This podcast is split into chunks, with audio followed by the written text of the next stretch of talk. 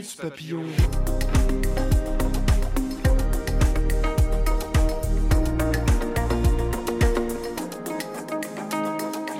Minute Papillon.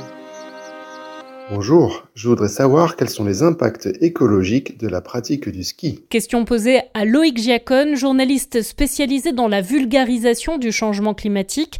Il est actuellement doctorant à l'Université de Lausanne sur la question des nouveaux communs en montagne. Pour les impacts écologiques de la pratique du ski, tout d'abord, on a les impacts euh, climatiques parce que la, pratique du ski euh, est responsable d'émissions de gaz à effet de serre. En majorité, il s'agit du transport à plus de 50% vers les lieux de pratique. Ensuite, le logement pour les gens qui sont en séjour. Puis, on a euh, le, les équipements et l'alimentation, tandis que le domaine skiable et son fonctionnement, c'est-à-dire les remontées mécaniques, les dameuses ou les canons à neige, représentent autour de 2 à 3 de, de ces émissions.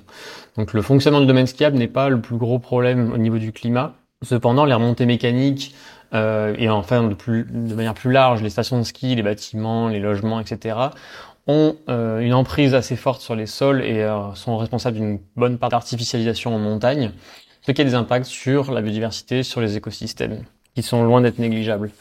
Et donc la pratique du ski en général, euh, y compris de ski de randonnée ou de ski nordique, a des impacts sur euh, la faune et la flore en montagne, une faune qui est particulièrement sensible euh, durant la période hivernale. Minutes papillon.